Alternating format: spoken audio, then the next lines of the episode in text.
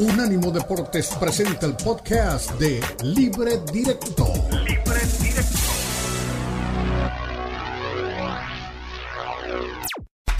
Unánimo Deportes presenta Libre Directo. Libre Directo.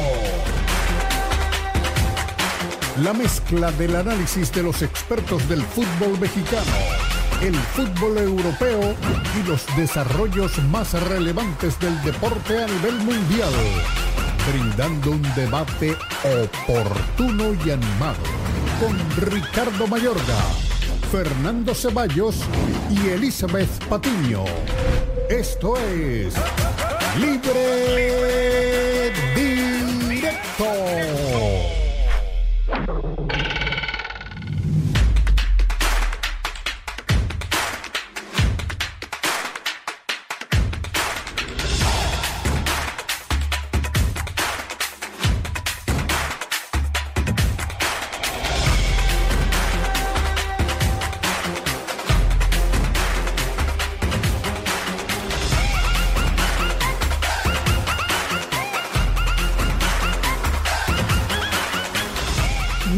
Más a término nuestro viejo refrán de que los dirigentes del fútbol les da un dolor de cabeza, creen que es una idea y la escriben. Así son, desafortunadamente así son, parece una broma, pero es así. Ahora apareció en el horizonte del International Football Association Board, o sea, el ente legislador del fútbol, o como lo llamábamos hace años, la International Board, que es el ente que escribe y cuida las leyes del fútbol. Apareció la posibilidad, que a esta hora ya debe ser una realidad, no para que quede ya implementada, pero sí presentada, de la, de la tarjeta azul. Yo sé que el colorcito está de moda desde que apareció el Viagra, pero no sé qué tiene que ver lo uno con lo otro, es decir, nada que ver. Ahora la tarjeta azul quieren utilizarla como un preventivo para determinadas faltas, para castigar determinados comportamientos y valga la verdad, a mí me parece que en lugar de hacerle sencillo el arbitraje a los centrales y a los asistentes, cada vez les complican más la vida, cada vez los enredan más, cada vez les dan más funciones, cada vez quedan más saturados de cosas nuevas y eso no les permite de pronto desarrollar lo que todos queremos que se desarrolle en el cuidado arbitral de un partido. También es que están sobrecargados los árbitros.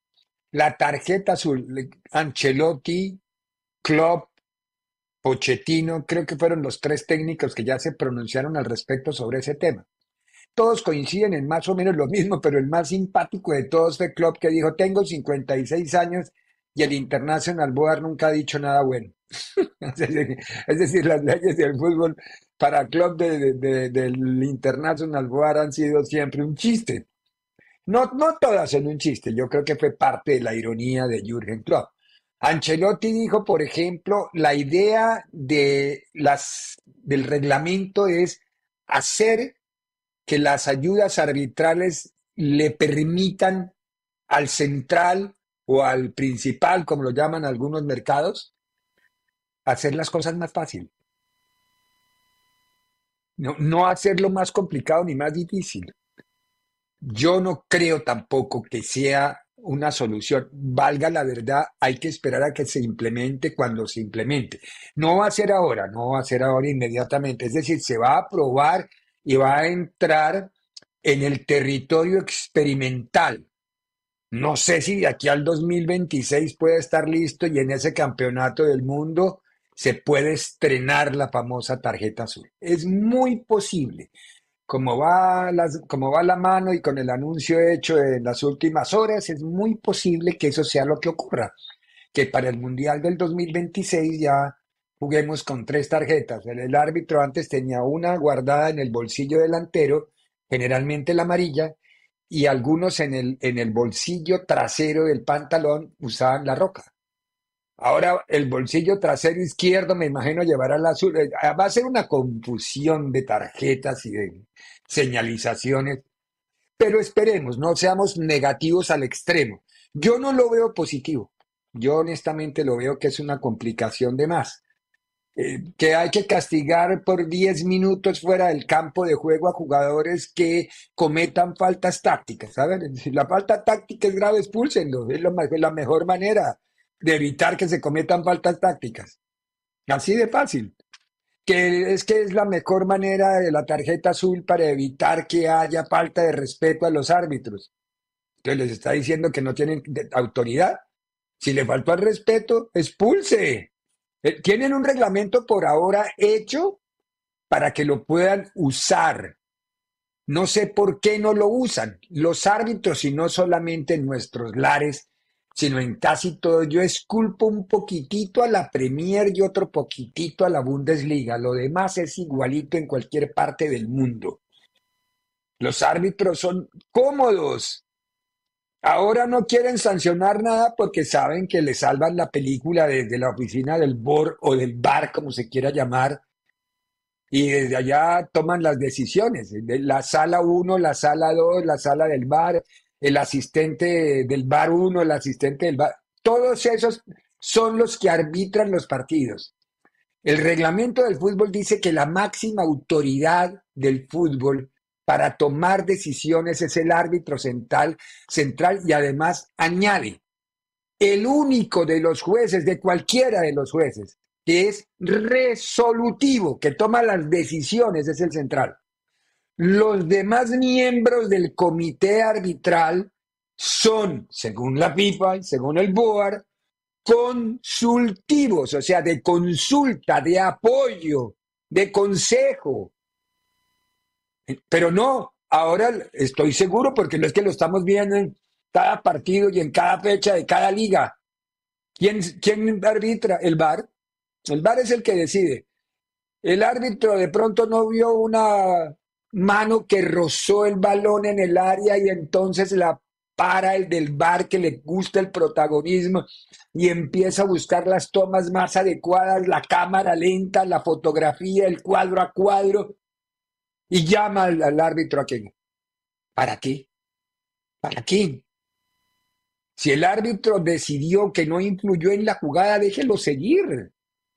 A ver, entiendan que la máxima autoridad es el árbitro, pero es que el árbitro mismo ha entregado su autoridad para que sean sus asistentes y la tecnología los que le sancionen el partido y le, piten el partido.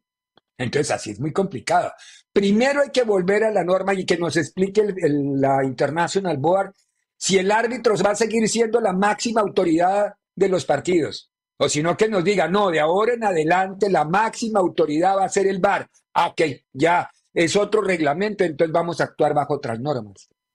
Pero en las condiciones en que estamos, por favor, árbitros cómodos, mediocres, sin personalidad, pitan lo que les da la muerga, a gana y saben algún y cuando pitan, al menos esos que pitan lo que les da la gana, tienen algo de carácter, equivocado no, pero tienen algo de carácter. Hay otros que esperan a que el bar les haga la tarea. Eso es todo. Eso es todo. Ya el arbitraje es un montón de uniformados de otro color que asisten para que el bar les determine cómo deben controlar y cómo deben pitar los partidos. Ese es el arbitraje de hoy. Y ahora asumen que le van a agregar una tarjetita de otro color. Va a ser todo un show, va a ser un espectáculo. Pero eso es lo que le gusta a Infantino. El show, el espectáculo, el sumar televidente, sumar likes, sumar muchas cosas. Y eso significa sumar dinero. Soy Ricardo Mayorga de frente y aquí comenzamos libre directo. Sé que Enrique es muy joven y no necesita el azul todavía para nada hablando de lo que estábamos hablando anteriormente. Sí, sí. Bueno, necesito, un, bueno, sí, un background azul, sí, pero no más. Eh, pero bueno, Enrique querido, tarjeta azul. ¿Estás de acuerdo? ¿No estás de acuerdo? ¿O estás de acuerdo, pero que siga teniendo la máxima autoridad del árbitro? Creo yo. Pero yo creo que reglamentariamente la máxima autoridad sigue siendo el árbitro, pero ya no lo es. Ellos demuestran en cada partido que los que mandan son los del bar o el asistente o el cuarto árbitro o el dueño del equipo, qué sé yo, quién es el que manda. Falta que baje el jeque como alguna vez en el Mundial de España. Enrique, buena tarde. ¿Qué tal, Ricardo? Gusto en saludarte a ti y a toda la gente. A ver si no me saca Forni la tarjeta azul para pintar aquí el background. la cosa es que, sí, la verdad, entre más eh, pasa el tiempo y entre más vemos todas estas cuestiones que quiere hacer el fútbol de tratar de innovar eh, lo que viene a través de los años, nuevos torneos, ampliar eh, los participantes, el tema del bar, lo del sonido que hemos venido platicando en diferentes ocasiones y ahora nos terminan saliendo con esto, ¿no? Al final, cuando tú quieres a partir de la innovación, terminas perjudicando todo lo que hay detrás, que es lo que tú comentas. Terminas perjudicando y terminas evidenciando que todas estas circunstancias se van acoplando ante la falta de autoridad de el principal actor de todo esto, que es el árbitro, el que debe tomar la, principal decisión y no tiene la capacidad para ello. Y en algún momento lo llegué a, tocar con, contigo, eh, diciendo y afirmando todas estas situaciones, ¿no? No necesitamos tarjetas azules, pañuelos amarillos que vuelen, no necesitamos más audio, lo que se necesita es mejor preparación a los árbitros, tomar el mando, de que nos aclaren y es lo que tú venías especificando. Entonces, al final de cuentas, ¿quién es el responsable? ¿Quién es el que va a llevar el control? ¿El jugador? Claro, claro. ¿El director técnico?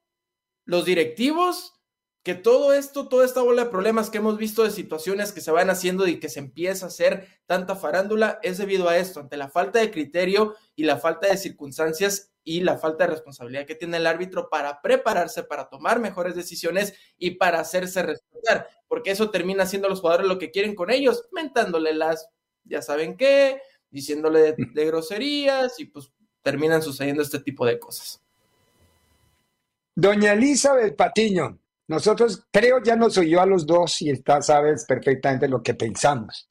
¿Qué piensas tú? Y además, yo quiero también que el bar, perdón, el BOAR, no el bar, sino el BOAR, el ente legislador, ratifique lo que dice el reglamento, que la máxima autoridad en el campo y único resolutivo, esa es la palabra que usa, al menos yo lo leí en el español, el único resolutivo del cuerpo arbitral completo es el central. Los demás, asistonto 1, asistonto 2, juez, juez de línea, eh, bar, asistonto de bar, todos esos asistontos, porque le pongo la vocal indicada, eh, son consultivos. ¿Por qué ellos deciden? Ellos no son resolutivos, sino consultivos. A ver, esto ya se volvió una fiesta, ¿no? Y hace 30 minutos leía leía un reporte que lo quieren tirar para atrás, el tema de la tarjeta azul. Buen viernes a, a ti, Quique, y a Ricardo también, a toda la gente que está con nosotros.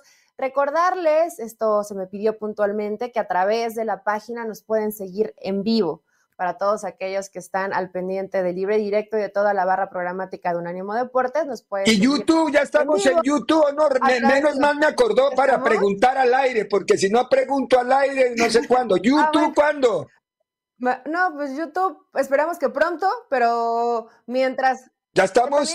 Ah, ah, ya estamos. Ah, bueno. ¿Qué, qué, noticia, Daniel Forni. Aquí sí piensan, no como en el board. Ricardo, yo creo que hay que ser poco inteligente eh, para ponerte el pie tú solo o para dispararte el pie. A lo que voy.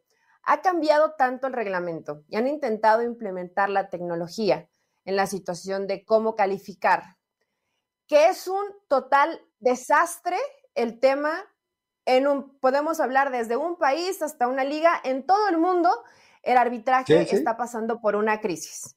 Y ahora le quieres implementar algo más. No sé si ocupaste la palabra mamarracho, pero realmente esto es ridículo. Primero, entiendan, capacítense e implementen bien el reglamento que hay hoy y después ya piensan en cambios tarjeta azul, al rato nos van a sacar tarjeta rosa, no sé. Esto es una payasada, esto no es hockey. Pónganse a trabajar, pónganse a estudiar, conozcan bien el reglamento para que puedan implementarlo bien y frenen ahí. ¿Quién les pone un freno, Ricardo, también a estos? Hoy tenemos que estarnos eh, estudiando y estudiando y estudiando porque cada que se juntan y toman una botella de whisky se les ocurre algo nuevo, algo brillante, algo maravilloso para mejorar el fútbol, que alguien los controle. Porque esto se está saliendo de control, ¿eh? Y a mí me parece ridículo y yo espero que al final no se apruebe. Ojalá, ojalá. No, no, no tenía idea que en las últimas horas o minutos ya había habido algún rezongo. Yo me quedé con las declaraciones de Chelotti y de Klo, la de Klo es buenísima. Tengo 56 años y el, el nunca ha hecho no nada buenas bueno. ideas. Exactamente, fue muy bueno. Fue muy, muy bueno. Esto fue simplemente, eh, salen, al- salen alguna información, ¿no? Pero todavía, pues necesitamos que todo esto, como últimamente nos hemos comido varias mentiras, que se haga oficial. ¿Se va a dar ese paso Sí. o no se va a dar ese paso? Por el bien del fútbol en el mundo y del arbitraje, espero que no se dé.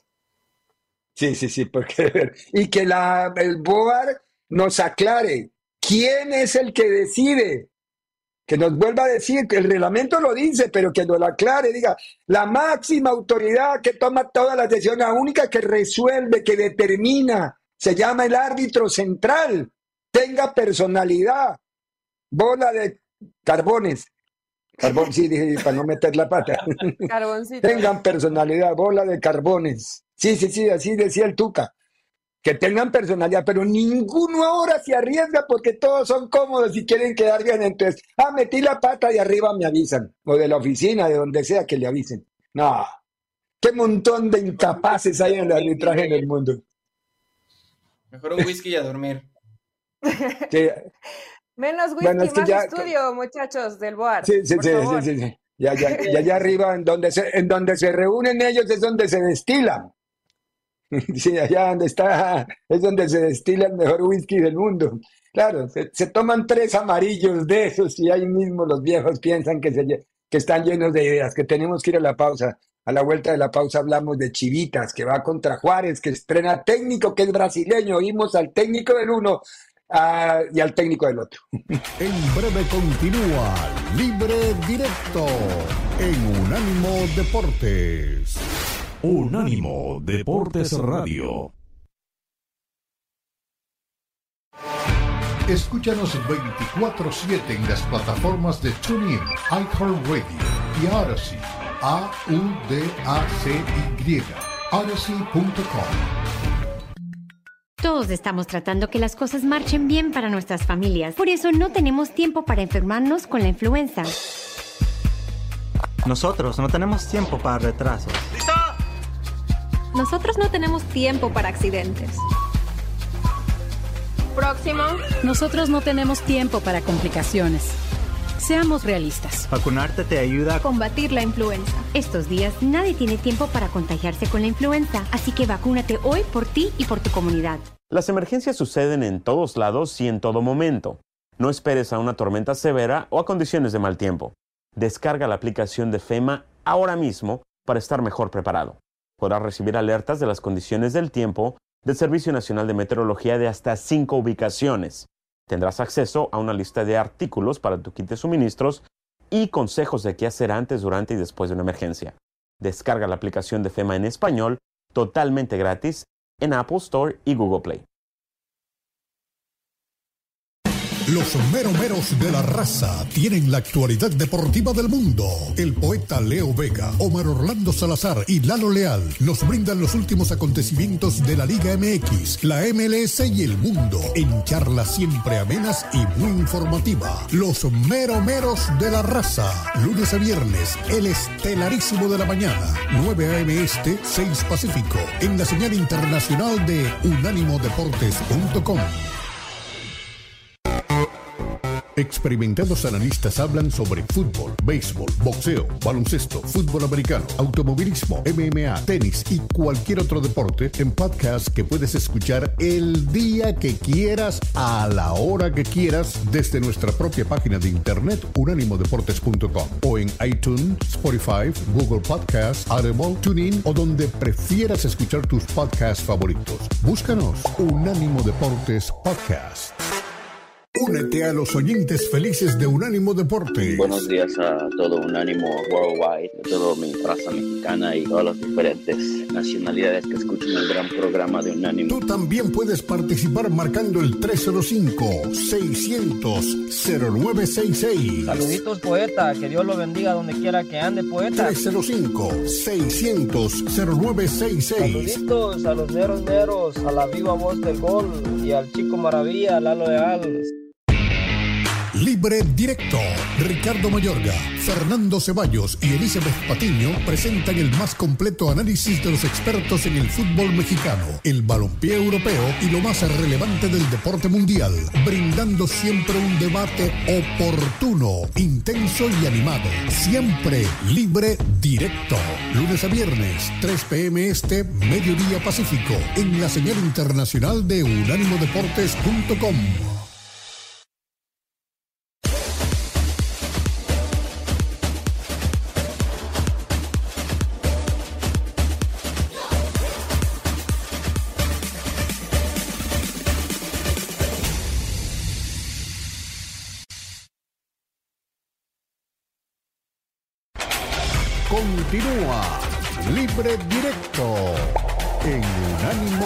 Deportes.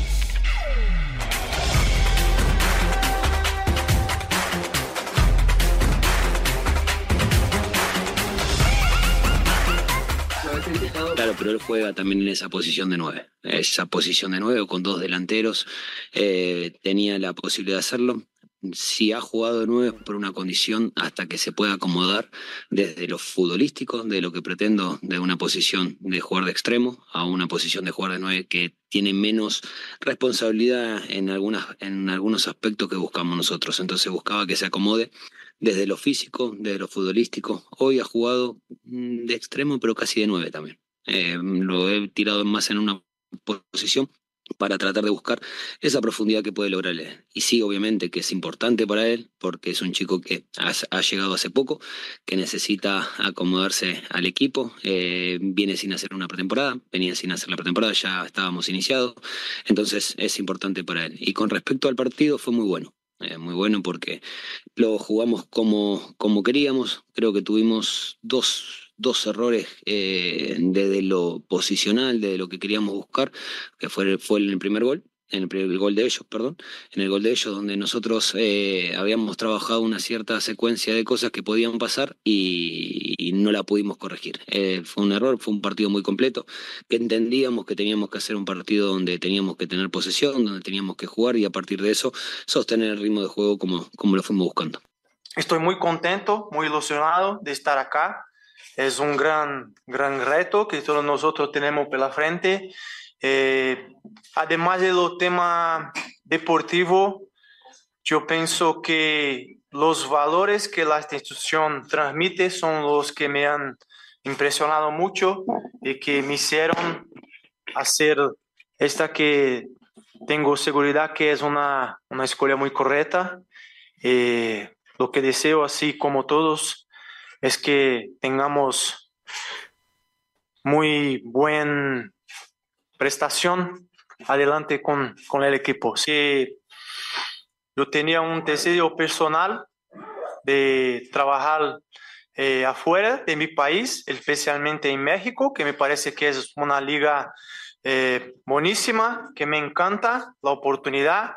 Eh, además de esto, los proyectos que tiene Juárez, que es un equipo que seguro que, que va a seguirse desarrollando como ya ha hecho, pero de una manera muy grande será como ya lo es un gran equipo en México. Así que no fue una decisión difícil, se fue muy fácil venir a estar acá. Bueno, está contento de haber llegado al fútbol mexicano. Yo quiero preguntarle a mis dos compañeros que justamente son mexicanos, tanto Elizabeth como Enrique. A ver, ya este es el tercero en este torneo, ¿no? Está Leal, está Jardín y ahora Barrieri. En, México se ponen como por modas, ¿no?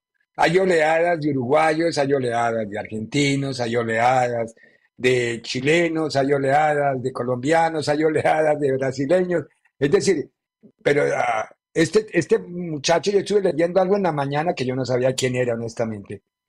Y tampoco es que tenga un palmarés muy amplio y muy lleno de triunfos. ¿Quién lo trajo en Juárez? ¿Quién se lo, quién, quién lo, quién- Ah, yo tampoco, Pues, yo solo no tengo respeto a usted, menos yo. No, dije, no Sí, he dirigido Enrique. fuera de Brasil. De acuerdo. ¿Qué dijiste, Enrique? No te Pero- escuché. No, lo que comentaba Ricardo, simplemente sí, que tampoco entendí de, de dónde lo encontró Juárez, porque nada más ha dirigido en Brasil, ha dirigido fuera de ahí de, Sí. de su país, como para poder eh, tomar partido de, bueno, ya ha dirigido algunos clubes un poco más importantes, de mayor trascendencia, y pues lo que dice Ricardo, o sea, realmente pues no tenemos el antecedente, bueno, al menos yo tampoco tengo el antecedente de haberlo visto antes, no lo conocía, revisé pues, algunos datos que tenía de él, tiene una efectividad del 55.7 de los equipos a los que ha dirigido, y lo más trascendente que llegó a ser, creo que fue- perdió una final de la Sudamericana. Sí, sí. Sí. Pues bueno. mira, yo, que- al final es alguien, algo que está moviendo ahí los hilos detrás Fasi. Escuchábamos también a, a Valdés hablando sobre este proyecto. Eh, digo, hay que dar siempre el beneficio de la duda. Barbieri no tiene la culpa, ¿no? A él al final te llaman, te dicen quieres trabajar, tomas la oportunidad. Eh, qué pena que a lo mejor existiera alguna baraja de opciones, porque escuché que en su momento se, se mencionó a Gabriel Caballero en una segunda etapa, se mencionó al Chaco Jiménez, pero ojo con esto, y al Chepo de la Torre. Estoy hablando, dos de ellos son extranjeros y un mexicano. Que bueno, Gabriel Caballero y el Chaco pues se están haciendo aquí como, como entrenadores en México, pero sí te llama la atención que a lo mejor ¿A qué puede apostar Juárez o por qué decidir por un entrenador con este perfil o, con, o, de otro país, un extranjero, un brasileño? Una, porque yo creo que sí al final tiene algo que ver, el que brasileños ah, están trabajando bien, hay que voltear a verlos, la modita, como siempre va a pasar en México. Y la otra, que seguramente te cobra muy barato, ¿no? Porque si contratas a un Chepo de la Torre, pues probablemente ganaría más que la mayoría del plantel si contratas a un entrenador con esa experiencia y que sabemos que cobra bastante caro.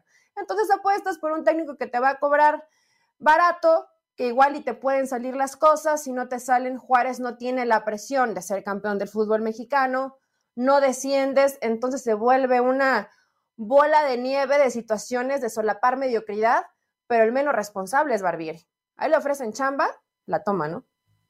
Sí, eso es verdad, eso es verdad, pero ya ve- vemos el caso de Herrera en Querétaro. Herrera en Querétaro es el técnico más cómodo que tiene el fútbol de México, no importa lo... Y mire que le va hasta bien, porque logra resultados, pero es que él no tiene presión, él sabe que no hay, no hay descenso. Su equipo no tiene plata para traerle otro. Entonces él va en el caballo del comisario, siempre va tranquilito, tranquilito. Y eso ayuda, cuando usted no tiene presión, eso ayuda, eso es un montón lo que ayuda. Los resultados a veces se dan, a veces no, pero generalmente cuando no hay presión se dan más fácil los resultados. Pero eso es lo que dice él y está es motivando la mediocridad. Pero bueno, hablemos de, de- de Chivas contra Juárez. Chivitas viene de hacer un muy buen partido contra Forge. Yo sé que es un equipo de la primera B de Canadá, sí, de la Liga de Ascenso de Canadá, de- no, no ascenso, porque allá no hay ascenso tampoco. Pero eh, hay que ganar los partidos cuando se dice que uno es superior, hay que ganarlos y hay que demostrar que es superior. Eh, o si no, que le pregúntenle a- al América. Y Chivas fue y ganó el partido. Y el funcionamiento de Chivas fue bueno. Y Caldwell fue bueno. Y ya tiene otra cara y sigue sumando resultados. Las dos primeras fechas patinó un poquito con un empate y una derrota y después de ahí para adelante suma bien a Chivas. No ha tenido traspiés y bien. ha empezado a funcionar. Exacto, ya ha jugado Sí, bien. pero a pesar, a pesar de esa, de esa derrota y el empate, y, y los he escuchado también de que, que en reiteradas ocasiones lo han dicho, Chivas, a pesar de esos resultados, ha jugado bien. Simplemente, pues no le salía el resultado. Obviamente, lo que decíamos era la pegada, el gol que le hacía falta. Ahora ya de lo que tanto se hablaba, que cuándo va a responder Cowell. Ya lo hizo en este partido. El partido se tenía que ganar, sí, el rival mucho más accesible, pero de poco a poco se está viendo que hay una eh, hay trascendencia por parte del ah, México americano, no sé cómo darle el criterio a, a Kate Cowell, eh, de que tiene obviamente ya una participación importante dentro del equipo de Chivas, sobre todo porque a pesar de que no tiene los mejores mexicanos Chivas y que no tiene un plantel tan completo, al ponerlo en comparación con América, que puedes armarte dos planteles en ese tipo de circunstancias, Gago apuesta por la cantera, por irse con los chavos, eh, por hacer variantes dentro del medio campo, que a pesar de que no estuvo Guzmán, no viajó el Guti, pues ahí obviamente pones a, a, González, pones a, a, Lalo Torres. Entonces creo que sí tiene mucha funcionalidad y creo que el equipo entiende la idea de Gago, sobre todo cuando quieres apostar por los carriles y tiene mucha dinámica este equipo. A mí la verdad me está gustando mucho lo que ha hecho Chivas y creo que se le ve por buen camino a este equipo. Eli, ¿coincides con Enrique o tienes peros a Chivas? Hoy que me está Fernando, di todo lo que quieras. no, yo, escucho a Fer, también lo veo en Fox cuando no está acá con nosotros y está muy, muy emocionado con Chivas y sabe que el, Ilusionado. es bueno. Acá señaló que, que, también era parte del pica piedra que le tocó a Paunovic, ¿no? Al final eh, fue parte del trabajo del entrenador serbio que hoy pues ha sabido llevarlo bien Gago. Gago está haciendo algo que es muy importante y que tiene que ser la chamba de todos los entrenadores, tratar de tener a todos en su mejor nivel. Y creo que es lo que está intentando, ¿no? Más allá que para mí Forge no, no es un parámetro, ni creo que Cowell es, como le dicen, el He-Man, Cowell, bueno, ya llegó a resolver, no. O sea, eso sí hay que llevarlo con calma. Pero después de ser pitado el fin de semana y el entrenador sabe en dónde sí darle minutos para que retome confianza y bajarle un poquito la presión, eso te habla de que el entrenador es inteligente, sabe cómo llevar al equipo, hace algunas rotaciones, cambia inclusive el parado del equipo. Vimos una línea de 5, 3, 2, donde el equipo también se vio bien. No quiero menospreciar tanto al rival, pero no era un parámetro. Eh, eh, al final Guadalajara está consiguiendo lo Estelí tampoco era parámetro. ¿Sabes qué, Ricardo? Yo creo que sí es un rival mejor que lo que era Fortune. O sea, sí, sí hay mejor nivel en la Liga de Nicaragua que en la Liga de Canadá. Prometo que voy a verme un fin de semana toda la Liga de Nicaragua para dar un mejor análisis sobre este punto. No le creo, no me mienta.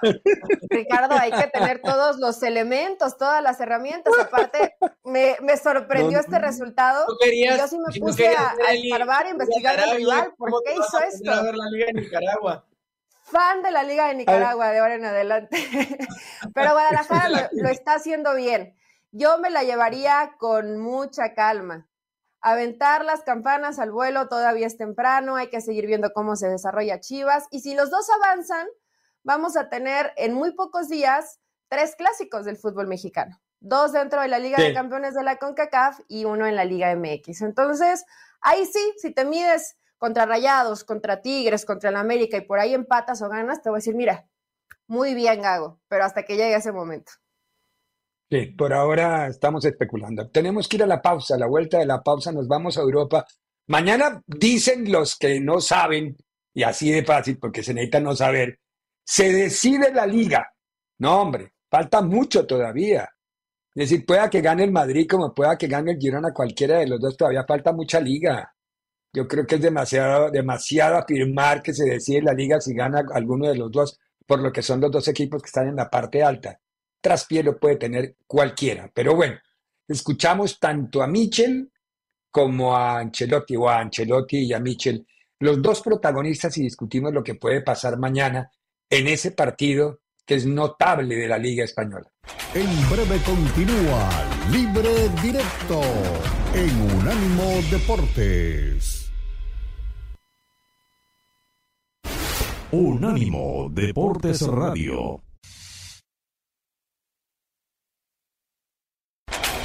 Continúa Libre Directo en Unánimo Deportes. Lo ha hecho mejor que todo, juntos a Real Madrid. Entonces, partido que va a ser un partido difícil, obviamente. Girona lo está haciendo muy bien. Tenemos mucho respeto de ellos. Eh, eh, a ver qué pasa mañana. Tenemos toda la confianza de volver a ganar después del empate. Hola, ¿qué tal, mister? Javier Raez de la cadena SER. Y preguntar por lo deportivo, cómo está Rudiger y Vinicius, pero tengo una curiosidad. ¿Qué le parece a usted lo de la tarjeta azul? Bueno, no lo sé, la tarjeta azul, no lo sé, yo la idea general que tengo de las reglas es de intentar de simplificar lo más posible. Eh, no sé si esto simplifica el trabajo del árbitro o no, pero la idea que tengo en general es intentar de simplificar un reglamento que eh, cada año es eh, aún más complicado. Eh, eso tengo esto pensamiento. No, no sé si la tarjeta azul simplifica o complica, o complica el trabajo del árbitro.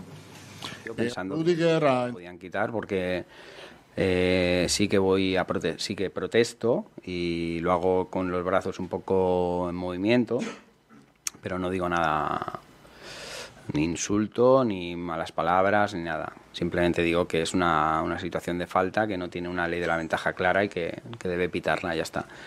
Bueno, hemos recurrido, no ha salido y ya está. Supongo que mm, otros entrenadores le ha pasado lo mismo. No me fijo en los demás, sé cuando cometo un error y sé aceptar la sanción. Eh, la acepto y ya está, sin más. Y en la jornada 24 ir al Bernabéu a, a luchar por el liderato es, un sueño para nosotros. Es, eh, este equipo solo ha perdido un partido en liga, que fue contra el Real Madrid en la ida y estos jugadores están haciendo una temporada brutal, increíble. Pero si te fijas en el día a día es todavía más maravilloso. Entonces no tengo dudas de que vamos a hacer un gran partido, que nuestro objetivo es ir a Europa y que queremos ganar en el Bernabéu para, como hemos dicho antes, eh, bueno, que la gente nos reconozca eh, el trabajo que estamos haciendo. Pero, pero sin más, no vamos al Bernabéu como el objetivo de ganar la liga, porque creo que es muy difícil, muy complicado y hay que tener los pies en el suelo. Tenemos que ser capaces de ir partido a partido y intentar eh, agarrar el, objetivo de Europa lo antes posible, porque hay muchos equipos que, sueñan con ese objetivo y estamos en una pelea que el Atleti Bilbao está haciendo un temporadón. Eh, la Real Sociedad es un equipazo, el Betis, eh, bueno, Valencia, y nosotros tenemos ventaja sobre todos estos equipos. Eh, creo que la temporada de este equipo es de un nivel altísimo, muy, muy alto. Pues bien, a ver, dos técnicos muy centrados, ¿no? No, no son alaraquientos, cada quien es, eh, dice lo que siente y lo analiza desde su ángulo. Ancelotti hablando de la tarjeta azul, ya lo habíamos, creo que coincide con muchos de los conceptos que nosotros tenemos. La idea es simplificar, no complicar. Esa me gustó más como definición, la de Ancelotti. Simplifiquemos las cosas, no compliquemos las cosas, pero bueno, nada que hacer. Los whiskies de los viejitos en, en, en Inglaterra genera ese tipo de reacciones. Son, se llama efectos secundarios. Es el, el Boar se, sí, sí, Tan que se rico lo que es cambien el por té. que no provoca esos efectos. Yo no sé por qué a los del Boar les hace daño. no invente, no invente. Tómese tres, tres seguidos de sello negro y me, me, va a decir que no tiene efectos secundarios. La veo caminando así. Eso sí. Oye, qué buen partido puede ser este, ¿no? La verdad que, que creo que puede ser un, un gran partido, un Girona que también ha tenido ya sus tropiezos, pero es un equipo valiente, es un equipo que va, que busca. Y hay que ver el tema del Madrid, ¿no? Que Madrid de pronto vemos que ahí arañando y le alcanza y le cambia Ancelotti y de pronto tiene que modificar a dos o tres jugadores, hay lesiones, pero ahí va más o menos el Madrid caminando con demasiadas dudas en la portería todavía, que creo que es la zona donde más le puede llegar a doler. Y después de ese empate yo... con sabor a derrota del Atlético de Madrid, yo creo que yo creo que no van a no va a pasar lo mismo. ¿A qué voy? Que ahí creo que el Real Madrid hasta cierto punto se relajó, tuvo opciones, no las pudo concretar y al final te clavan el gol. Girona tiene esa capacidad, ¿eh? Aunque no tenga los mismos sí, nombres, tiene sí. la calidad de juego para hacerte daño si no capitalizas las oportunidades que generes. Creo que este, para mí, el platillo del fin de semana que más quiero ver, además de la Premier, pero dentro de la Liga sí. Española, este pinta como partido. Sí, de acuerdo, de acuerdo, de acuerdo. Sí, la Premier tiene cuatro partidos. Bueno, vamos a hablar en el siguiente segmento de que hay cuatro partidos que son notables de, de la Premier. Pero lo de mañana en, en el Bernabéu, Además que el Bernabéu está de fiesta por algo que no tiene nada que ver con fútbol, ¿no? Ya hoy, les, hoy le decidió la... Ustedes que manejan eso más, Enrique, yo lo veo en la página, usted muy metido en ese tema. La NFL ya le confirmó a... Sí, ya, ya, le, ya le confirmó al Real Madrid, ¿no? Que va a tener partido en la temporada. Sí, así o es. Sea, bueno, va a ser lindo, va a ser lindo ver eso en el Bernabéu, un partido de la, de la N. Con el tema de, de, del Girona y el Real Madrid, coincido con ambos, creo que va a ser un partidazo que vamos a ver este fin de semana. Eh, pero sí lo que me deja mucha intriga es saber ahora cómo va a resolver Ancelotti en el tema de, de la central. ¿Va a volver a colocar a Carvajal? No, ya, ya regresó Chaumení, que, que había sido amonestado con una tarjeta amarilla. O sea que Chaumení es una opción. Y, y, por lo que él explicó en la conferencia, yo me oí toda la conferencia completa, lo, por lo que explicó en la conferencia, ya trabajó sin molestia Rúdiga.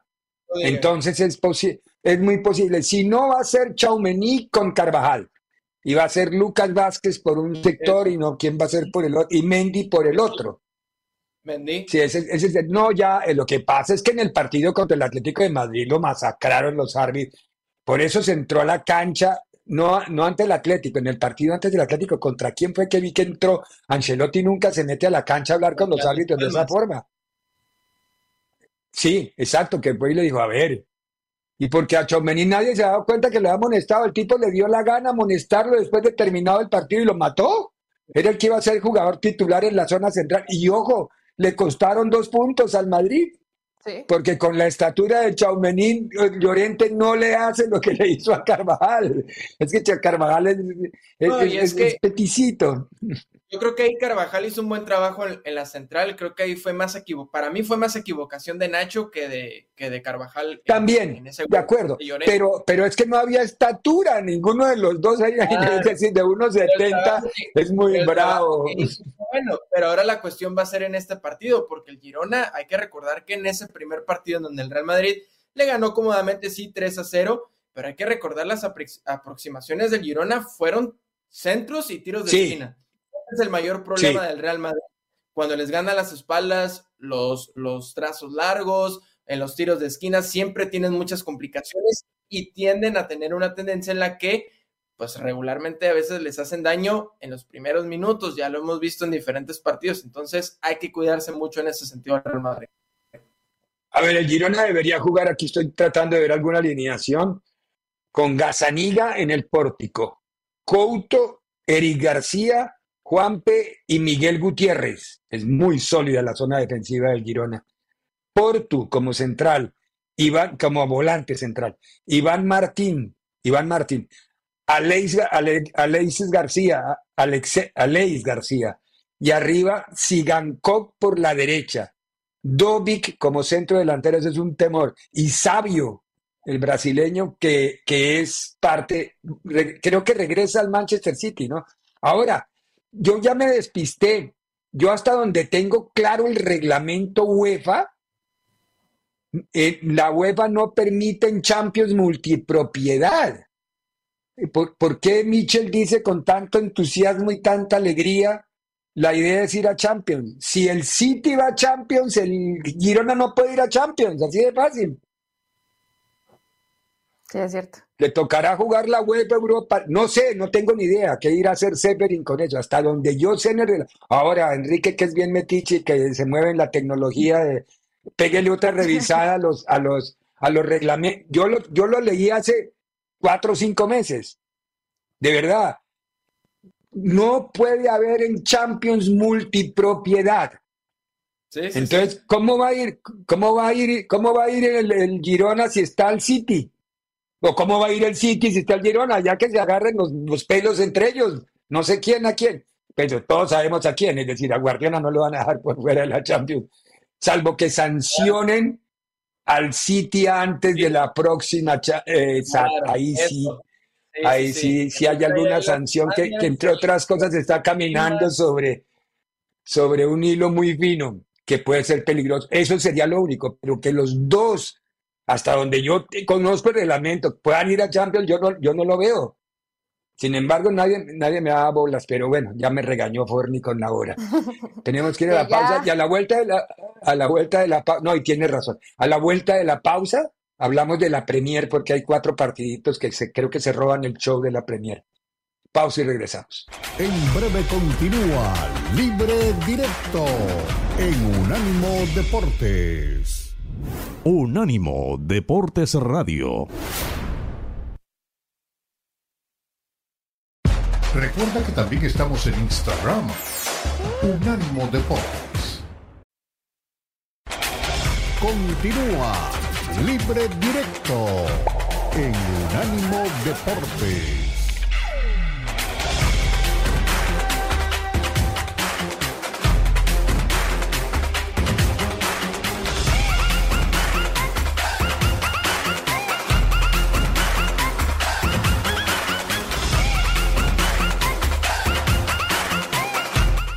Muy bien, aquí estamos de regreso en Libre Directo, estamos cerrando la primera hora de nuestro show. Estábamos hablando, esta va a ser la jornada 24 de la Premier League, que tiene los siguientes partidos. Para mí hay cuatro importantes, pero para que no dejemos a nadie por fuera. Ah, bueno, está bien. Yo le digo que sí estoy viéndola, pero está bien. Eh, Manchester City ante el Everton. Ese es clave para las intenciones del City. Fulham contra el Vermont. Mm, Mm.